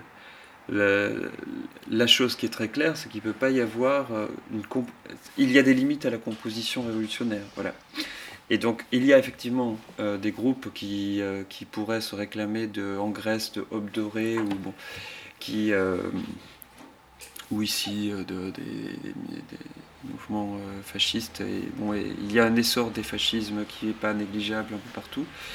Et euh, je pense que les, ce qui est à trouver, c'est certainement euh, une, une manière d'identifier euh, l'ennemi quand il est très clair. Dans ce cas-là, il est très clair. Pour, pour pouvoir le proscrire du rapport de composition. Parce que ce rapport de délibération, c'est un rapport de composition. Certes, mais le sujet politique n'est pas nécessairement révolutionnaire communiste. Le sujet politique n'est pas nécessairement révolutionnaire euh, communiste. Il n'est pas nécessairement euh, il n'est pas nécessairement. Euh, il n'est pas nécessairement dans le camp des amis. Des il, amis. Il est pas nécessaire. Non seulement il n'est pas nécessairement communiste, mais il n'est pas nécessairement dans le camp des amis, et il est même parfois un ennemi aussi aussi redoutable que l'ennemi qui a le pouvoir. Dans le cas des, fascismes, euh, bon, on a sans doute euh, négligé un peu. Euh, enfin, je pense, hein, dans les analyses, dans le champ intellectuel, on a un peu négligé la, façon dont, dont le fascisme, les, proto-fascismes, les formes un peu, soit très explicites, soit un peu plus larvées de fascisme, faisaient. Donc la, la division n'est pas nécessairement en deux. C'est pas nécessairement le sujet de l'économie et, je dirais, le sujet révolutionnaire communiste, mais il y a un sujet politique qui peut émerger, qui est ni le sujet de l'économie parce qu'il n'est pas un sujet politique, ni le sujet révolutionnaire communiste, mais un sujet politique qui est un sujet fasciste. Oui, mais alors là, c'est tout le problème de la place qu'on donne aux deux, euh, aux deux de la division. Parce que le deux, c'est pas, pas tant dire il y a deux termes que dire il y a division. Et euh, dans le cas de l'antagonisme, le 2 renvoie bien à la. Tu vois, dans le cas du rapport de composition et ce qu'évoque Laureau sur la cité divisée, divisée, euh, ça renvoie bien à la possibilité de la déchirure. Donc s'il y a division, si elle insiste sur la division, c'est pas tant qu'il y aurait seulement deux partis, par exemple démocrate et antidémocrate, bon, c'est pas forcément cette configuration-là, mais il, y a division, il y a le travail de la division dans la mesure où il y a, le risque de la déchirure. Euh, euh, dans le cas du rapport d'antagonisme, euh, bon, on, est dans la, place que l'on donne, l'importance que l'on donne à l'identification de l'ennemi. l'ennemi, c'est celui qui a le pouvoir. Ça ne veut pas dire qu'il soit le seul à, pouvoir être traité en ennemi dans un processus révolutionnaire, euh, encore une fois, tel qu'on peut l'espérer, le, espérer son retour. Quoi. Euh, mais la, ligne de partage et la ligne de le, travail de la division se fait par rapport à lui, dans le, dans le rapport, dans la pratique d'antagonisme. Et ce qui veut dire très concrètement que je, trouve, que je crois qu'il n'y a aucun sens à faire une politique antifasciste. C'est pas du tout pour négliger, parce que je viens de dire qu'on néglige peut-être trop euh, l'essor des néofascismes. Alors bon, le terme est à discuter, mais disons, on, voit approximativement ce que ça peut désigner. Euh, on, a néglige, on néglige peut-être trop ça, mais pour autant, la réponse, c'est certainement pas euh, une dimension, une, politique antifasciste ou antiraciste, parce qu'il me semble que, que c'est se travailler dans ces directions-là, c'est se se perdre dans les comment dire les, les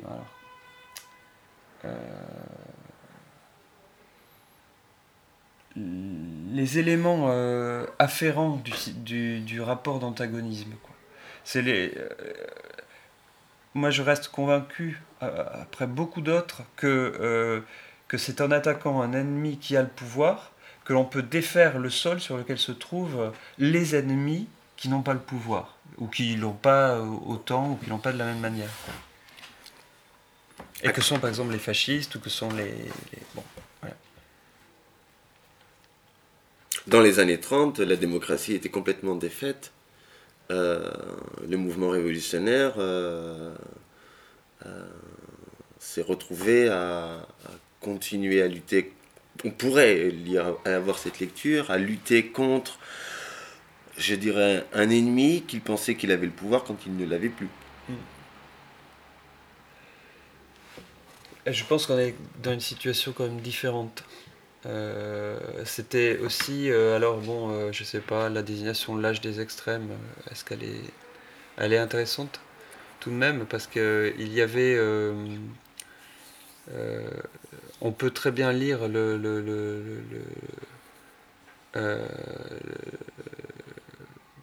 la prise de pouvoir par les nazis comme une forme de réponse à la révolution bolchevique.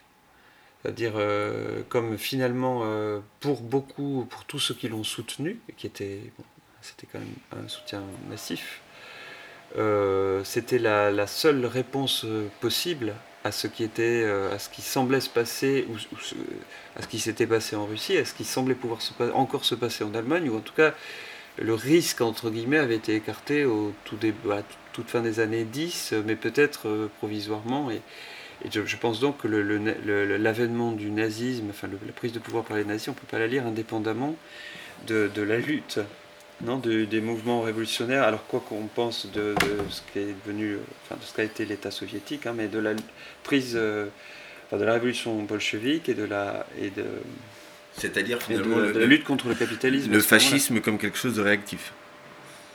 Euh, comme ce qui, en tout cas, euh, pas seulement parce qu'il y a une vraie politique et une matrice éthique irréductible à, ce, à ce que ce qu'on appelle là les sujets de l'économie, euh, même tel, tel que le capitalisme pouvait se défendre à l'époque, hein, c'est vrai, mais qui, qui faisait fond sur, la, sur la, nécessité de trouver un rempart fort et assuré contre le la révolution euh, russe, quoi. La, propagation de la révolution russe. Finalement, c'est une configuration de la stasis. Euh, pourquoi une configuration de la stasis? Le... Cette guerre entre cette, ce, ce, ce, moment où il y a l'avènement d'un de, de, de, collectif révolutionnaire, hmm. Peu importe effectivement après ce hmm. que c'est devenu, la réponse qui a été le fascisme, ce sont des sujets politiques en, conflit, quelque chose de la stasie à ce moment-là. Ben, si, on entend par là, oui, le, fait que ce qui se jouait, c'était l'extinction euh, du mouvement révolutionnaire allemand. L'extinction définitive du mouvement révolutionnaire allemand, le risque que comportait la, la, possibilité d'une reprise du mouvement révolutionnaire en Allemagne, du mouvement révolutionnaire communiste en Allemagne. Oui les expériences qui avaient été faites autour du spartakisme. Mm. Je voudrais qu'on termine sur euh, la dernière partie de l'ouvrage Les mots et les actes. Euh, mais finalement, en plus, euh, tu termines cet ouvrage en disant que c'était le fond de cet ouvrage. qui était celui de dire qu'il y a une différence fondamentale entre. Enfin, il y a un hiatus et une différence entre l'œuvre et l'acte. Et de ne pas prendre les œuvres pour des actes. Et là, tu fais un, long travail euh, critique de la pensée de Gilles Deleuze. Et euh, j'aimerais, qu'on, s'y arrête sur cette euh, critique de Gilles Deleuze. Parce que finalement, ce que tu dis avec Deleuze, c'est que Deleuze nous donne à penser des singularités, des, des monades, close. Et il nous empêche, enfin il nous empêche, il, n'y a pas, avec ces monades closes, la possibilité d'accéder à une composition des singularités, d'une certaine manière. Euh, voilà, est-ce que tu voudrais bien déplier davantage cette critique que tu formules à l'égard de, de la pensée de Deleuze? Alors en fait, euh, lui dit en tout cas que, que les monades sont ouvertes. Oui. Et il fait sauter la condition de clôture euh, du, du- de, de Leibniz. Mais tu n'y crois pas. Disons que, euh, disons que il y a une manière d'être ouvert à son propre devenir qui est peut-être la, la suprême garantie pour ne, ne, ne, pas, ne pas être dans le, le risque de, de, du partage réel. Et euh, c'est sûr que le, le- point de vue qui est défendu dans le livre et qui, pour moi, euh, est à voir avec le, le parti pris du communisme, quoi. C'est euh, celui de l'existence d'un partage réel, celui de la possibilité d'un partage réel, celui de la possibilité d'une relation réelle, on pourrait dire, comme le dit Simondon, entre des êtres, euh, qui me semble justement être ce dont euh, le sujet du capital a la phobie, et de ce point de vue, la monade ouverte deleuzienne, qui n'est que son propre trajet d'existence, alors qui n'est pas substantielle au sens où elle n'est pas une entité close euh, qui serait définie une fois pour toutes, mais bon, ça c'est un peu une fiction, même dans Leibniz c'est pas du tout ça, et qui n'est que son propre parcours. Et c'est effectivement une façon de se, pour moi, de se fermer ou d'être en tout cas homogène à la phobie de la relation réelle euh, par, lequel, par laquelle il me semble que se- peut se cerner aussi la disposition éthique du sujet de l'économie. Qu'est-ce que ce serait une disp- une- un partage réel? C'est-à-dire, si tu pouvais dé- développer plus. Alors, on, on revient sur la question de la transindividualité. hein. C'est-à-dire que, que euh, euh,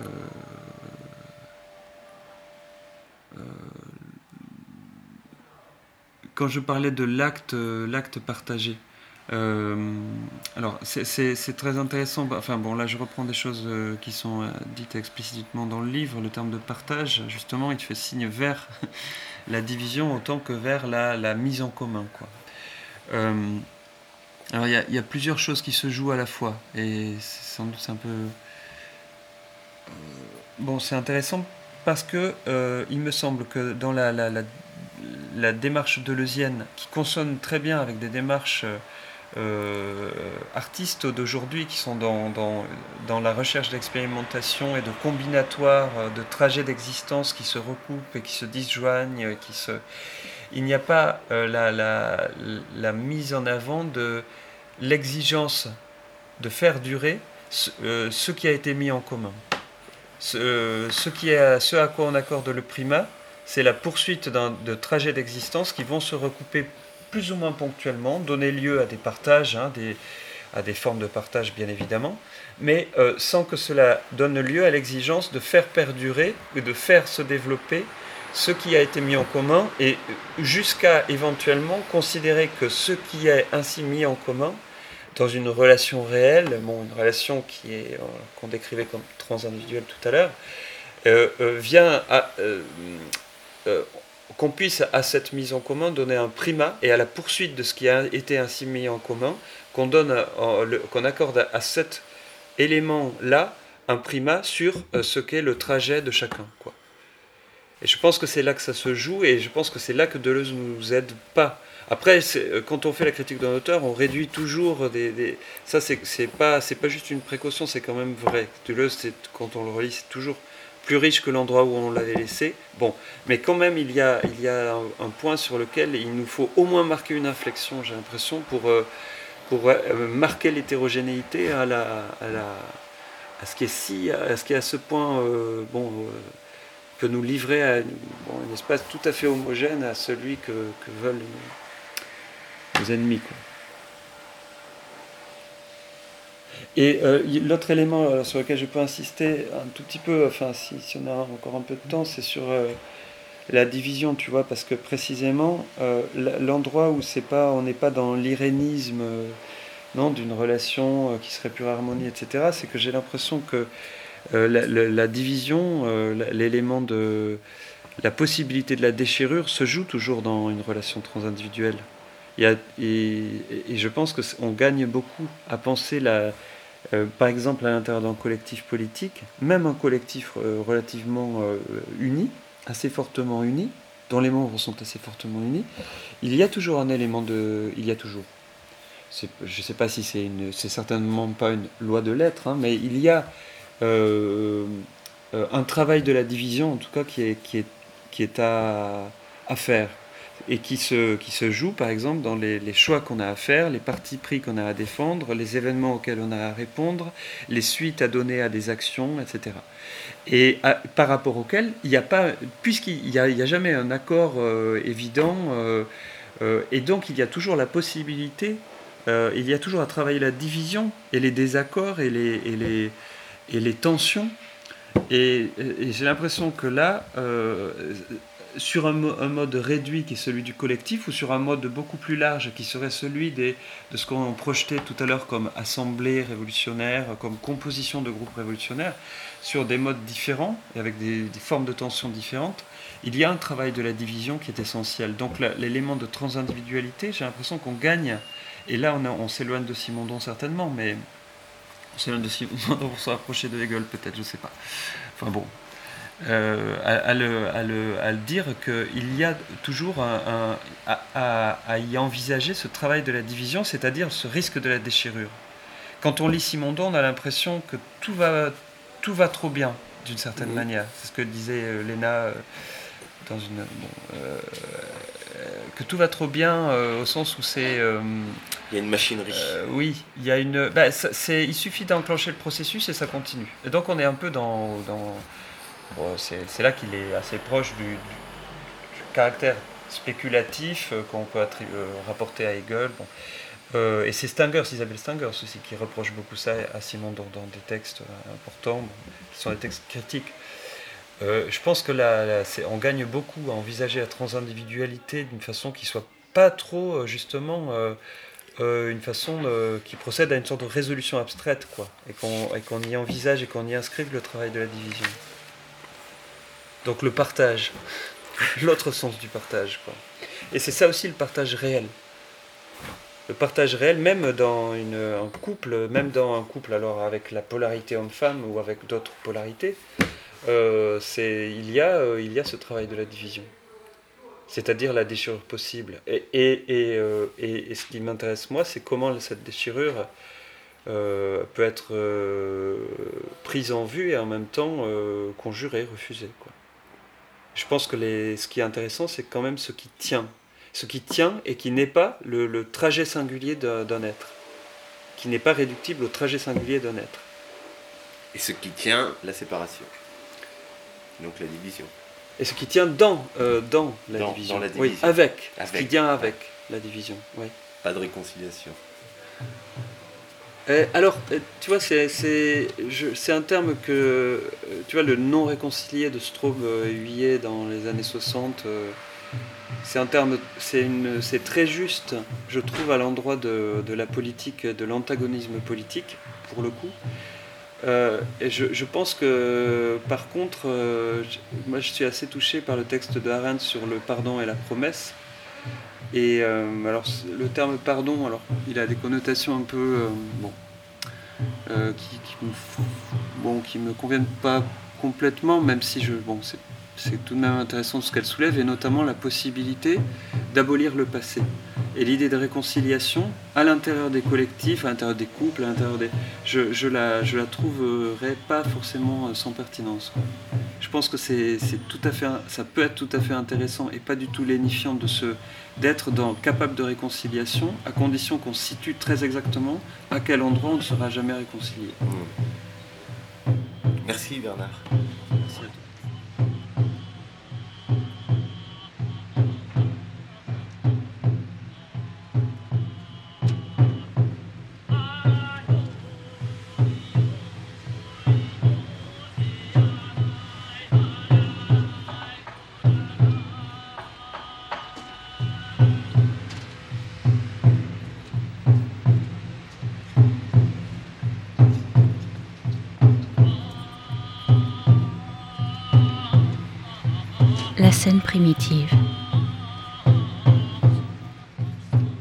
Depuis des années et des années, une scène me poursuit. Je ne l'ai pas vue, et cependant, je la vois derrière mes yeux, au croisement de la mémoire et de l'imaginaire. Là où fantômes et fantasmes se forment et apparaissent.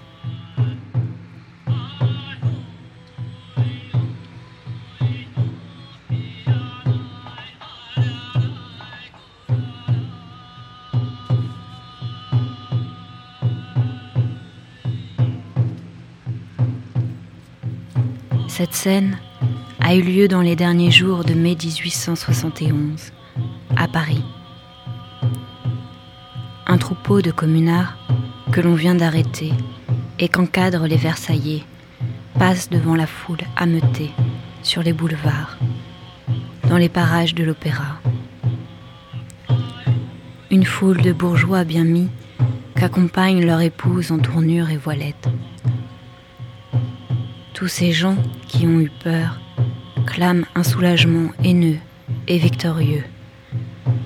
Mais voici que dans l'excitation générale, quelques-unes des femmes s'avancent vers les prisonniers et tout à coup arrachent la longue épingle qui retient ensemble chignon et chapeau. Puis la manie à bout de bras pour crever les yeux sous les applaudissements et les rires.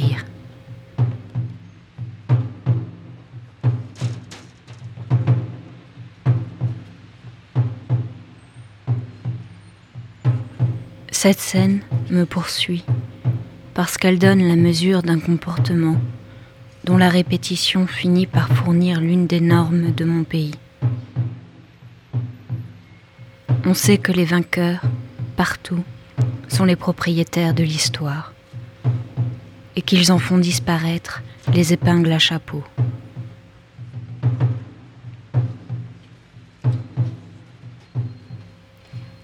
Cette scène est exemplaire parce qu'elle met en scène un meurtre du regard que le pouvoir français commet régulièrement.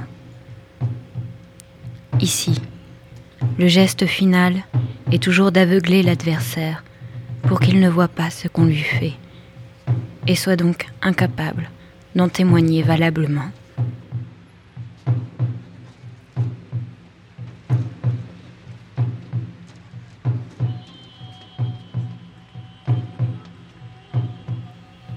Les riches ne crèvent plus les yeux des révoltés avec des épingles à chapeau, mais avec des images. Cet aveuglement a l'avantage de n'être ni salissant, ni douloureux. Le pouvoir est à nouveau divin, puisqu'il peut agir invisiblement.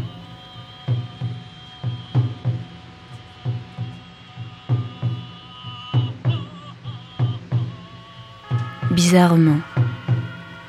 Ce qui prépare les viols, les massacres, la destruction, apparaît aussi trop tard, mais uniquement parce que les responsables, pour n'être pas coupables, choisissent toujours d'aveugler.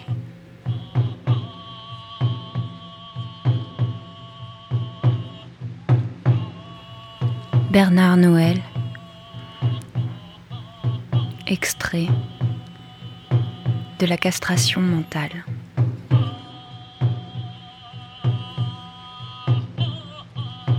La vie manifeste. Entretien avec Bernard Aspe.